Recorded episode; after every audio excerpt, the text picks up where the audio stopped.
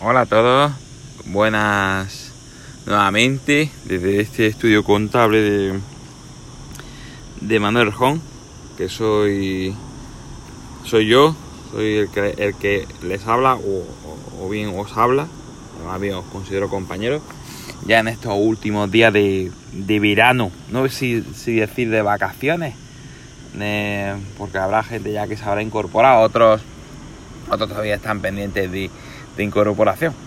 Así que bueno, esperando que lo estéis, lo estéis pasando bien en este verano de 2018. Digo porque, como esto de los podcasts son eh, fuera de temporalidad, pues, pues bueno, nunca se sabe cuándo lo va a escuchar, ni quién, ni dónde. Con lo cual, pues bueno, un poco por, por situar también de lo que estamos hablando. Porque en el fondo estamos hablando de temas que pues en un momento determinado puede ser que cambien eh, y este es uno de esos temas que puede ser que cambie en un momento determinado, porque estamos, vamos hoy a hablar de eh, la resolución del ICAC de contabilidad de sociedades, ya sabéis, esa, esa resolución que tiene un nombre que hay que aprendérselo de memoria, ¿vale? Se llama Proyecto de Resolución del ICAC, eh, por el que se aprueban los criterios de presentación del instrumento financiero y otros aspectos contables relacionados en la regulación mercantil de las sociedades de capital.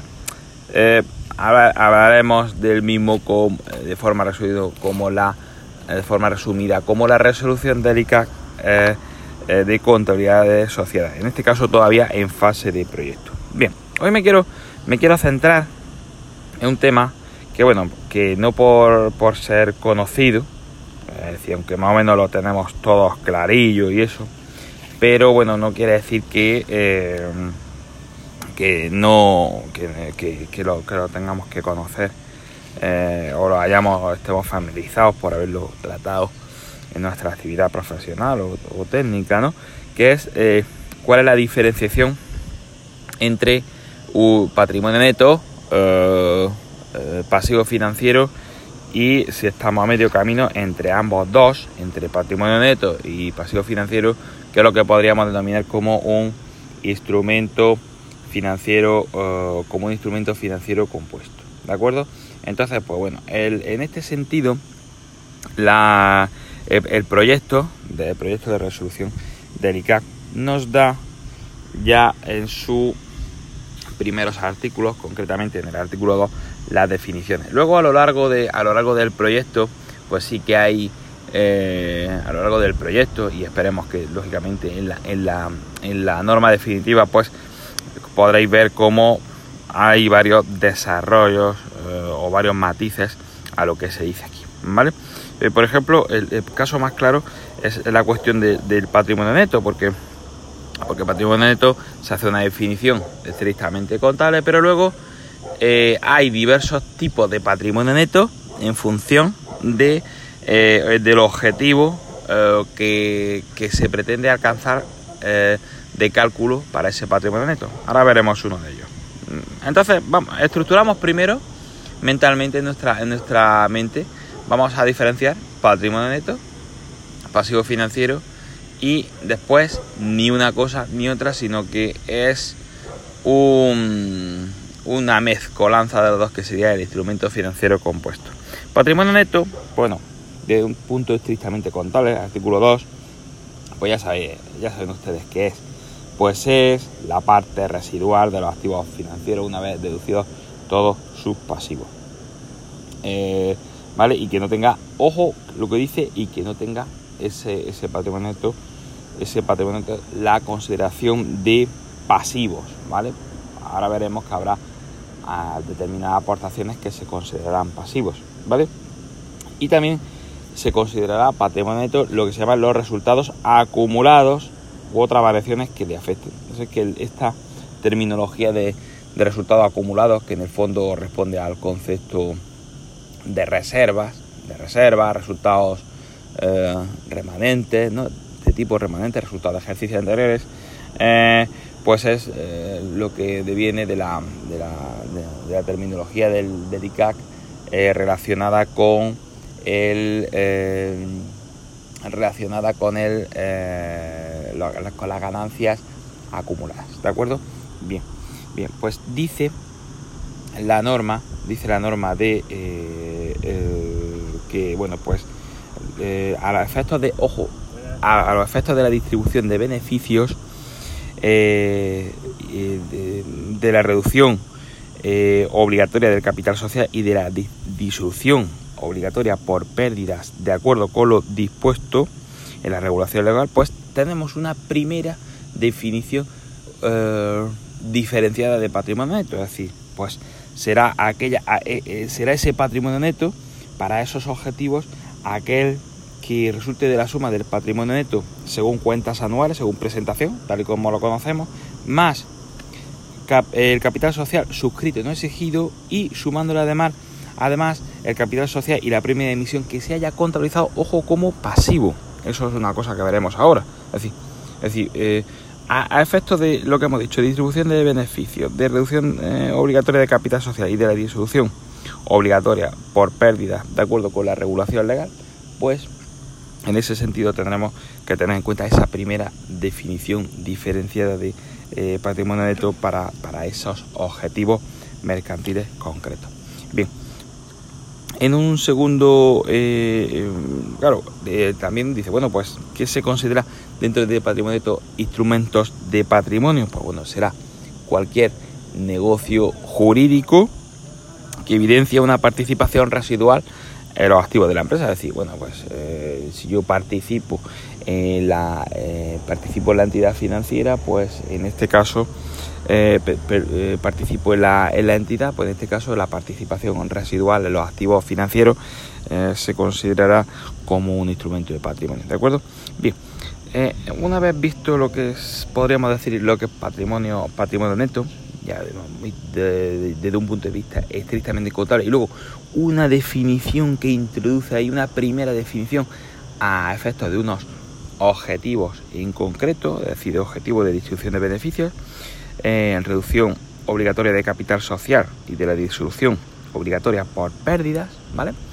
Em, fijaros cómo este, esto es importante porque ese primer matiz de patrimonio neto em, eh, ya, te, va, eh, ya eh, te va diciendo que va a haber varios patrimonios netos a lo largo de a lo largo del, a lo largo de, este texto de proyecto de resolución de Luego hay una cosa importante que es que habla de patrimonio neto a efectos, a estos efectos, pero claro, aquí tenemos que tener en cuenta que si, por ejemplo, una cosa interesante a mí se me plantea, ¿vale? Como reflexión, es que si, si yo hablo de este concepto de patrimonio neto eh, a los efectos de unos objetivos concretos, regulatorios desde el punto de vista mercantil, pero luego esa regulación mercantil, por el motivo que sea, cambia, pues claro, la norma contable se podría quedar desfasada, ¿no?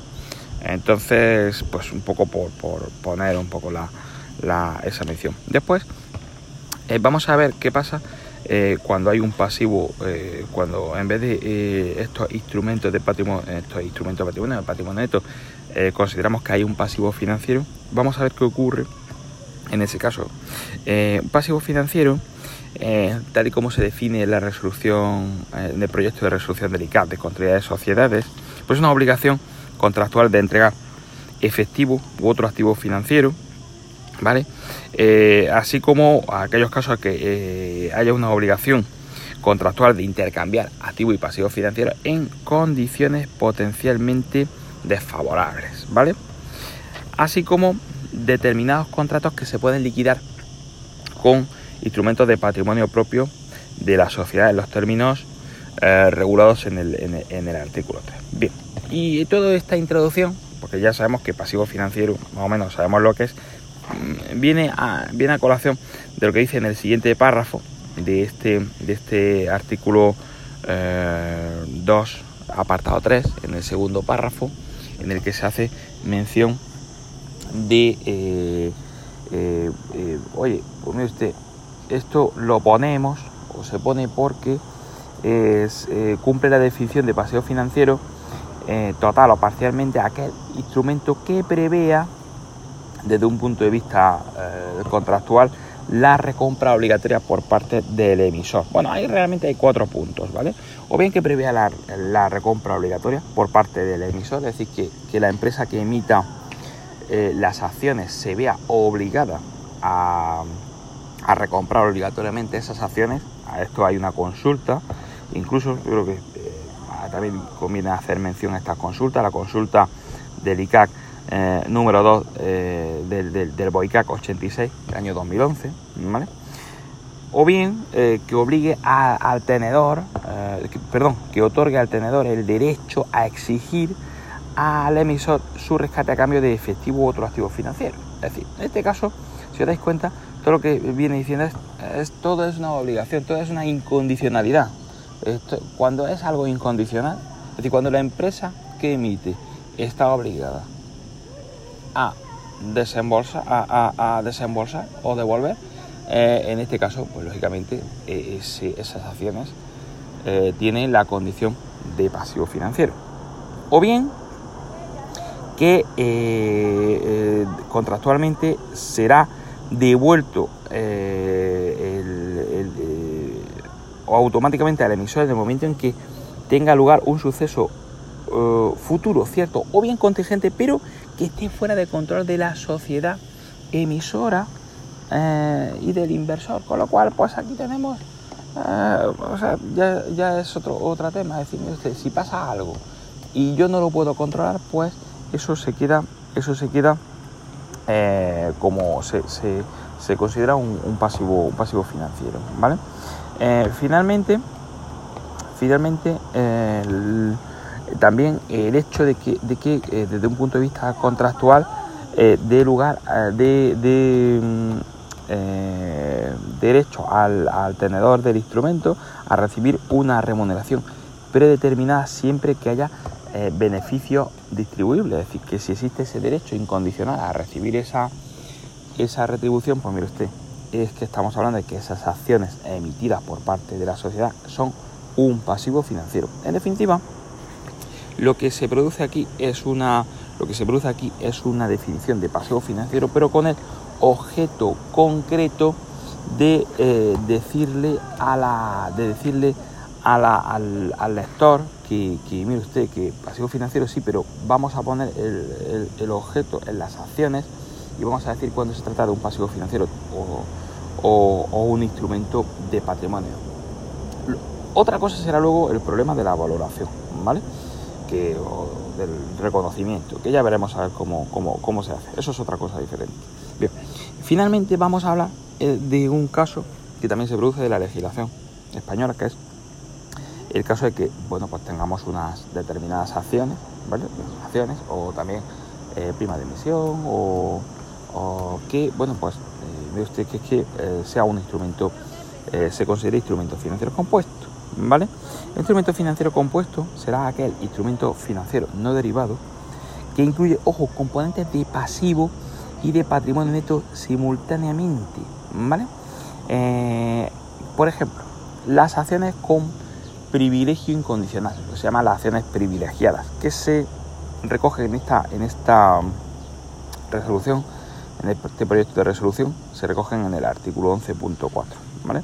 Entonces, en este caso, usted, eh, se, dice, se dice que si, que si yo tengo acciones de este tipo, yo tengo que, eh, ante un mismo instrumento financiero, separar la valoración de, eh, las, del componente de patrimonio neto y llevarlo a patrimonio neto y el resto tengo que llevarlo al pasivo, se asignará al pasivo por el valor razonable de un pasivo mm, similar que no lleve asociar el, componente de patrimonio.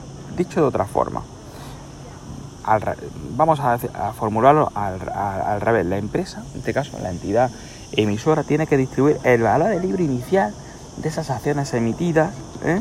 de acuerdo con los siguientes criterios eh, que salvo error no serán de objeto eh, de revisión, eh, no serán objeto de revisión posteriormente. Primero, asignar al componente pasivo el valor razonable de un pasivo similar que eh, no lleve asociado el, componente de patrimonio. Es decir, vamos, por ejemplo, lo que te dice la, lo que te dice la normativa es que un, un componente el componente del pasivo, por ejemplo, si la empresa distribuye dividendos, eh, dividendos a un límite temporal indefinido, pues tú puedes calcularlo en base a, un, a, una, a, una, renta perpetua, por ejemplo, ¿vale?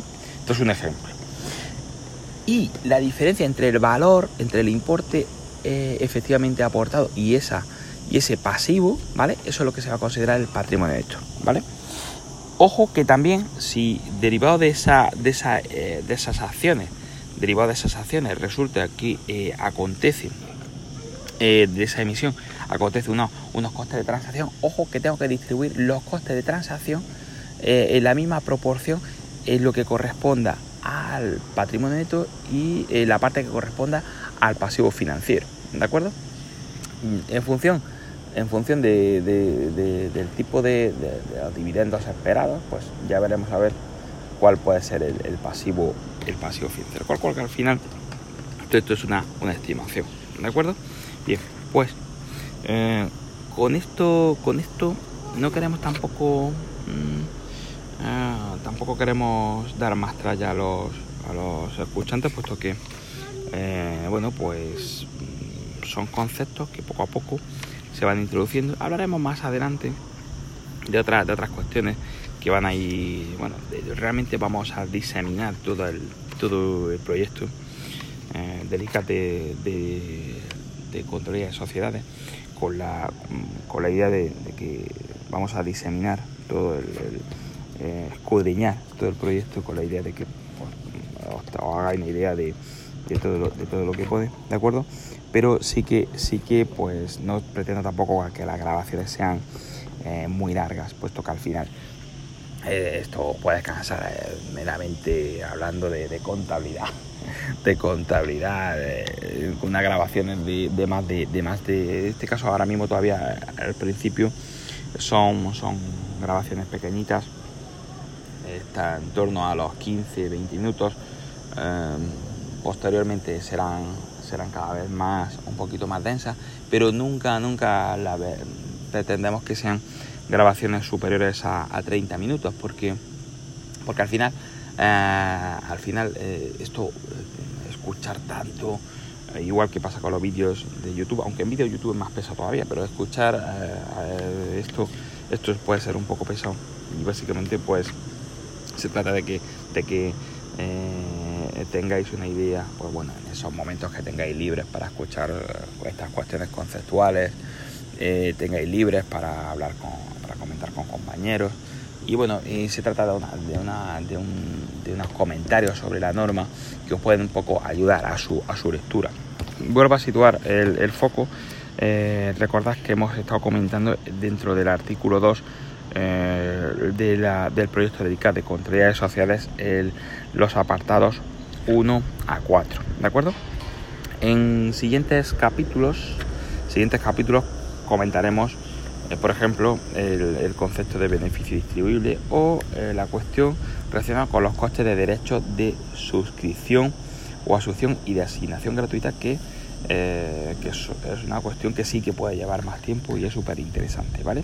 Para estos materiales, para estas cuestiones que sean un poco más, más densas, que no solo requieran de su escucha, sí que facilitaré alguna especie de material adicional linkado, pues ya sea al blog o a la página web, para que, para que tengáis eh, referencia del mismo, ¿vale?